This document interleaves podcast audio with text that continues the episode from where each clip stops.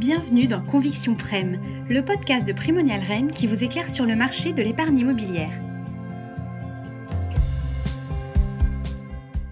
Pour ce premier épisode, nous allons dresser un bilan sur l'économie et le marché immobilier de ce premier semestre 2018 avec nos experts. De quoi se tourner vers le semestre prochain bien informé. Chers auditeurs, pour ce premier podcast, je suis accompagnée de Daniel Weil, directeur du développement chez Primonial Rennes, et Henri-Aurélien Natter, responsable recherche. Messieurs, bonjour. Bonjour. Bonjour. Alors, rappelons-nous les indicateurs macro de ce dernier semestre. L'année 2017, c'est bien fini. On savait que 2018 allait connaître un ralentissement. Daniel, est-ce qu'on est sur un ralentissement aussi fort qu'anticipé? Oui, mais on est sur une prévision de croissance à 1,8% pour la France et surtout une inflation à 2%. Ce qui, quand on, recadre un peu ces chiffres dans la perspective euh, des dernières années, euh, est quand même relativement élevé puisqu'on arrive enfin à créer de l'inflation, ce qui n'était pas le cas euh, depuis la mise en place de la politique monétaire en, 2010. Et donc le, contexte plus global, c'est finalement une zone euro qui, se, désynchronise un peu de la reprise mondiale. Euh, qui est principalement mue par les États-Unis, hein, qui connaissent toujours une croissance de, l'ordre de 4% en rythme, euh, en rythme annuel, ce qui est, euh, ce qui est considérable. Aujourd'hui, ce que l'économie européenne connaît, c'est effectivement cette résurgence de risque politique due à, l'économie italienne, une croissance qui est un peu moindre que celle des autres grands, grands blocs. je pense, moi, que le risque principal est celui d'une désynchronisation entre, du, fait principalement de, de, la, de la politique commerciale euh, des États-Unis entre différents blocs, Asie, zone euro euh, et, euh, et, et Amérique, États-Unis.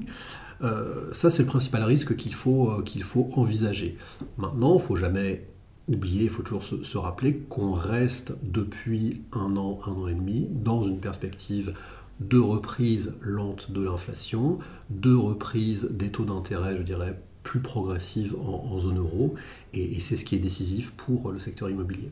Alors Henri, dans ce contexte, comment s'est comporté l'immobilier? Eh bien, euh, à l'échelle européenne, le marché de l'investissement en immobilier d'entreprise devrait encore réaliser un volume satisfaisant en 2018, même si les pays euh, de l'ensemble de la zone ne devraient pas connaître les mêmes dynamismes. À côté performance, la demande placée et les loyers devraient encore réaliser une année euh, satisfaisante. Et euh, les projecteurs se tournent actuellement du côté des premières conséquences immobilières du Brexit, avec un transfert des entreprises de Londres vers euh, Francfort et Paris, qui permet d'avoir des emplois rapatriés et donc plus de mètres carrés consommés pour les villes de la zone euro. Alors ce que je vous propose, messieurs, c'est de faire un focus sur chaque classe d'actifs Commençons par le bureau. Que s'est-il passé, Henri, sur ce premier semestre 2018 eh bien, tout d'abord, le moral des chefs d'entreprise est stable et demeure à un niveau plutôt élevé d'après les dernières enquêtes. Une bonne nouvelle. Exactement, c'est une très bonne nouvelle. C'est un élément euh, qui se ressent également sur euh, le marché de l'immobilier de bureau. L'investissement en immobilier d'entreprise en Ile-de-France a atteint 9,1 milliards d'euros au premier semestre 2018 selon les dernières données euh, Imostat. L'attractivité des rendements de bureau par rapport au taux souverain à 10 ans bénéficie toujours d'une prime de risque positive en faveur du bureau. Alors maintenant, concernant la demande placée, euh, elle a réalisé une performance exceptionnelle à 1,3 million de mètres carrés euh, transactés au premier semestre. Donc en résumé, on voit bien que la demande soutenue en surface de bureau, la raréfaction de l'offre et la diminution des mesures d'accompagnement engendrent une pression à la hausse sur les loyers. Et ces éléments euh, montrent que euh, le marché est plutôt en bonne santé. Effectivement, pour nous, euh, le bureau est de toutes les manières la classe d'actifs maîtresse en matière d'immobilier tertiaire. C'est le marché le plus liquide, c'est le marché le plus sensible à la conjoncture, à la conjoncture économique. et comme le, le soulignait Henri, c'est un marché où de très très bonnes euh, nouvelles adviennent sur le marché, euh, le marché locatif, notamment avec une baisse des mesures d'accompagnement, avec des loyers qui, notamment dans les zones euh, qui ont un taux de vacances extrêmement faible, comme Paris Intramuros, subissent un peu une pression à la, à la hausse. Donc ça, c'est plutôt positif. Ce qui requiert une certaine vigilance de notre part, c'est le niveau des valeurs métriques notamment dans le quartier central des affaires parisien, où on a des valeurs métriques qui, euh, je dirais, deviennent historiquement élevées. C'est pour ça que chez Primonial Rem, on a plutôt tendance à se positionner sur des territoires qui sont core mais pas prime, c'est-à-dire en matière de bureaux, plutôt des secteurs comme ici les Moulineaux, Paris 15e, comme la Défense, comme Batignolles, c'est-à-dire des secteurs qui, ne connaissent pas exactement la même inflation euh, au niveau des valeurs. D'accord. Et alors au niveau du commerce, euh, parce que c'est un secteur en pleine recomposition qui connaît une phase darwinienne où les plus faibles disparaissent au profit des plus forts. On se souvient de la Halle par exemple qui a fermé plus d'une centaine de magasins en 2017 ou de H&M qui connaît une véritable dégringolade en bourse depuis 2015. Puis que dire des, des millennials, cette génération née après, après 80 qui bouleverse les anciennes habitudes de consommation euh, alors Henri, est-ce que cette génération qu'on dit née un smartphone greffé à la main va faire disparaître le commerce? Eh bien, euh, selon une étude CTLM, bonne nouvelle, les millennials européens sont largement majoritaires à aimer faire du shopping dans les magasins. Donc le commerce, euh, on le comprend bien, a encore de beaux jours devant lui, mais attention, hein, le digital euh, remet en question nombreux modèles de distribution. L'enjeu pour les marques est bien de pouvoir offrir une expérience client réinventée, incluant le digital, afin de faire face aux géants d'Internet. Alors, on comprend aussi que le rythme de l'exigence de rentabilité contribue euh, à la recomposition du paysage commercial, accentué par l'effet du Figital, qui est en fait une expérience client qui combine à la fois magasin physique et expérience euh, digitale. Cette transformation est symbolisée par la multiplication des alliances entre retailers et euh, pure players du e-commerce. Justement, alors on a en tête l'alliance entre Monoprix et Amazon avec euh, Prime Now, qui est leur service de livraison en une ou deux heures de denrées alimentaires. Pourquoi ces alliances naissent-elles? Eh bien, euh, les raisons, euh, je dirais, sont multiples. Pour simplifier, on a d'un côté l'objectif des pure players qui est de disposer d'un point de contact physique avec les clients. Je pense notamment au shopping shop de Google dans la FNAC à Saint-Lazare qui permet donc à Google de mettre ses clients euh, potentiels en immersion dans l'univers numérisé du monde de demain avant que euh, ces derniers aillent prendre leur train. Et puis, de l'autre côté, concernant les enseignes euh, physiques, cette fois, l'enjeu est bien d'acquérir les compétences et la culture digitale. C'est par exemple le cas d'école Zara qui a ouvert récemment une boutique dans le centre commercial Westfield à Londres en inventant le commerce euh, robotisé avec une logistique très performante.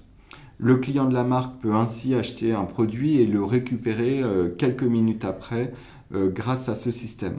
En conclusion, pour en revenir à l'exemple qui était donné, l'alliance entre Monoprix et Amazon, finalement, c'est l'alliance du retail et de la logistique pour gagner la bataille des nouveaux enjeux de la chaîne d'approvisionnement. Daniel, dans ce contexte, comment se comporte le marché de l'immobilier de commerce? On voit bien que le, contexte décrit par Henri euh, rend le commerce passionnant, mais rend le commerce volatile. Et euh, les investisseurs, clairement, euh, n'aiment pas trop cette, volatilité, puisqu'on voit une baisse continue depuis 3-4 ans du, volume investi en immobilier de commerce.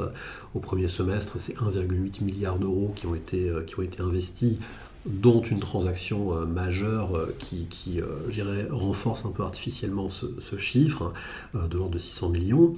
Donc aujourd'hui, je, dirais, nous, on, est plus positif sur le commerce, mais à condition d'avoir une vision peut-être plus fine et plus patrimoniale euh, des, différents formats et des différentes localisations.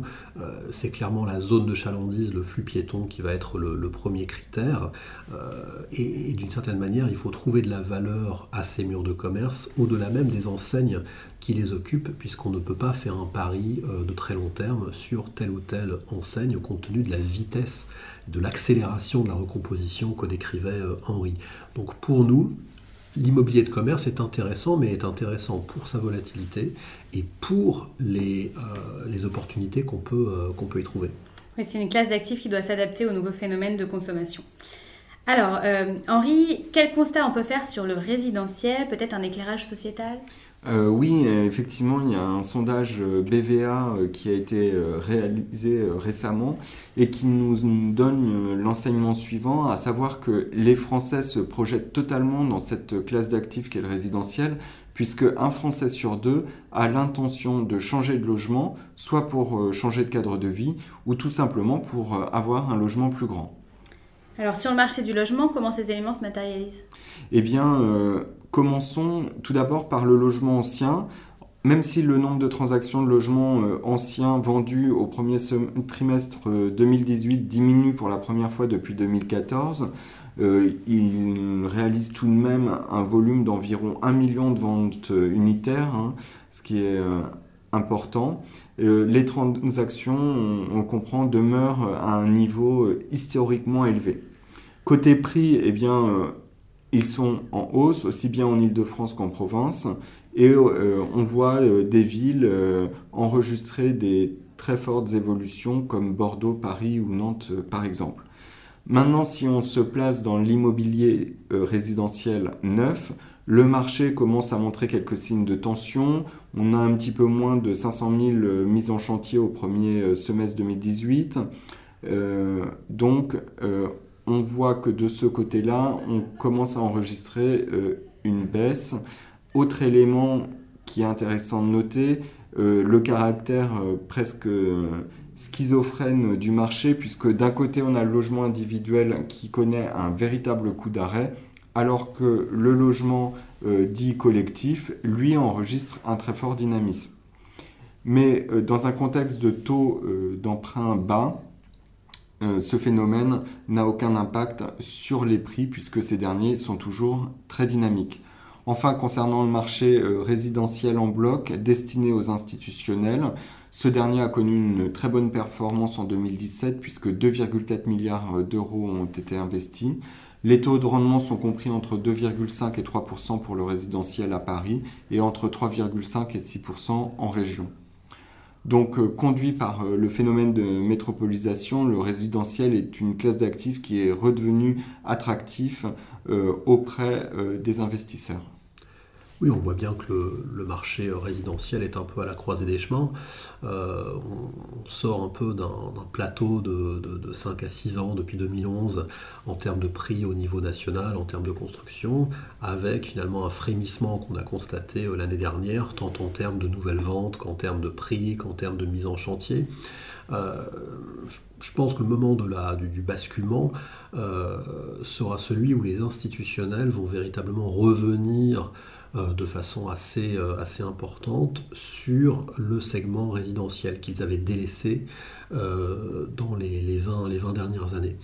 on voit bien qu'aujourd'hui, le résidentiel offre un point d'entrée en termes de rendement qui est finalement peu différent de celui du, du, bureau, en tout cas dans sa version prime, et avec des perspectives de plus-value, enfin, d'évolution des, valeurs, euh, bah, qui vont dépendre un peu du phénomène de métropolisation, c'est-à-dire ce phénomène de concentration euh, des familles, des actifs, euh, même des retraités, des étudiants, dans les villes françaises ou européennes qui connaissent une concentration du capital, une concentration des services publics, des infrastructures de transport. et ce phénomène-là, qu'on a observé depuis quelques années sur Bordeaux, sur Nice, bah, va se produire dans d'autres villes euh, en France. Je pense à Nantes, je pense à Rennes, euh, je pense à certains secteurs euh, de, de l'île de France dans le cadre de ce qu'on appelle le, Grand Paris. Et donc, d'une certaine manière, c'est là qu'il y aurait d'un point de vue d'investisseur de la valeur à chercher sur ce marché résidentiel. Alors venons-en à la santé. Cette classe d'actifs est constituée des cliniques, des EHPAD ou des résidences seniors. C'est une classe d'actifs dans laquelle Primonial Reim est l'acteur leader en Europe. On sent un réel intérêt des investisseurs sur ce secteur Qu'en est-il des premiers intéressés qui sont nos seniors? Eh bien, euh, je dirais qu'il y a eu un récent euh, sondage euh, de l'IFOP qui a été réalisé pour connaître la vie des seniors vis-à-vis des maisons de retraite. Et il nous donne une vision très intéressante de la projection de ces seniors dans l'immobilier de santé. En effet, ils sont globalement conscients qu'après un certain âge, le maintien à domicile est compliqué et euh, la perte d'autonomie est leur principale crainte. C'est pourquoi ils sont nombreux à se dire prêts à intégrer une maison de retraite qui proposerait un service 24 heures sur 24, 7 jours sur 7, afin de ne pas imposer euh, de contraintes, de contraintes pardon, à leur euh, famille et dans le cas où ils viendraient à perdre leur autonomie. Alors concernant maintenant l'immobilier, eh bien, le volume d'investissement en France connaît des évolutions euh, positives puisque en 2017 on était à 500 millions euh, d'euros investis et on devrait passer euh, autour des 700 millions d'euros investis d'après les dernières projections pour 2018. Concernant les taux de rendement, ces derniers sont toujours en compression avec 4% pour l'immobilier prime en EHPAD et 5,25% pour les cliniques. On estime que le secteur aura besoin de 25 000 nouveaux lits et environ 120 000 lits à euh, moderniser d'ici 2025, ce qui constitue une, véritable opportunité pour euh, le secteur euh, privé. Effectivement, et, je dirais quel parcours pour, pour l'immobilier de, santé qui, il y a 4 euh, ans, je dirais, était encore un secteur beaucoup plus confidentiel qu'il ne l'est aujourd'hui dans, l'univers euh, de l'immobilier tertiaire. Euh, et donc, clairement, les investisseurs institutionnels sont venus sur cette classe d'actifs, notamment pour ses qualités de, rendement. Et de, je dirais, de pérennité des, revenus qui sont contractualisés par des baux, par des baux longs. et, effectivement, l'immobilier de santé est devenu une classe d'actifs à part entière. Euh, je rappelle que Primonial Rem, d'ailleurs, est le, premier investisseur en immobilier de, santé au niveau européen avec, euh, avec 5 milliards d'euros euh, sous gestion dans cette, dans cette classe d'actifs.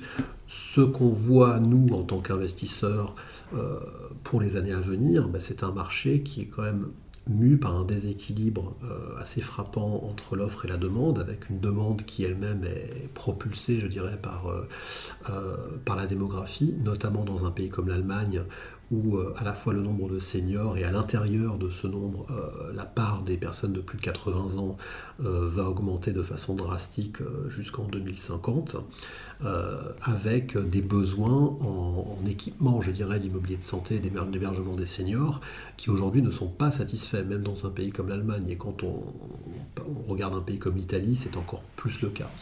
Euh, donc du point de vue d'un investisseur, il y a clairement des opportunités sur ce marché au niveau européen. Donc une belle évolution pour cette classe d'actifs. Bien messieurs, le podcast touche à sa fin. J'espère qu'on aura donné à nos auditeurs une vision claire de ce premier semestre 2018. Euh, Daniel, Henri Aurélien, merci pour votre regard. Merci. merci. Voici un nouvel épisode de Conviction Prem qui s'achève. S'il vous a plu, n'hésitez pas à le partager sur vos réseaux sociaux et à lui mettre 5 étoiles. Nos experts restent à votre écoute sur www.primonialrem.com.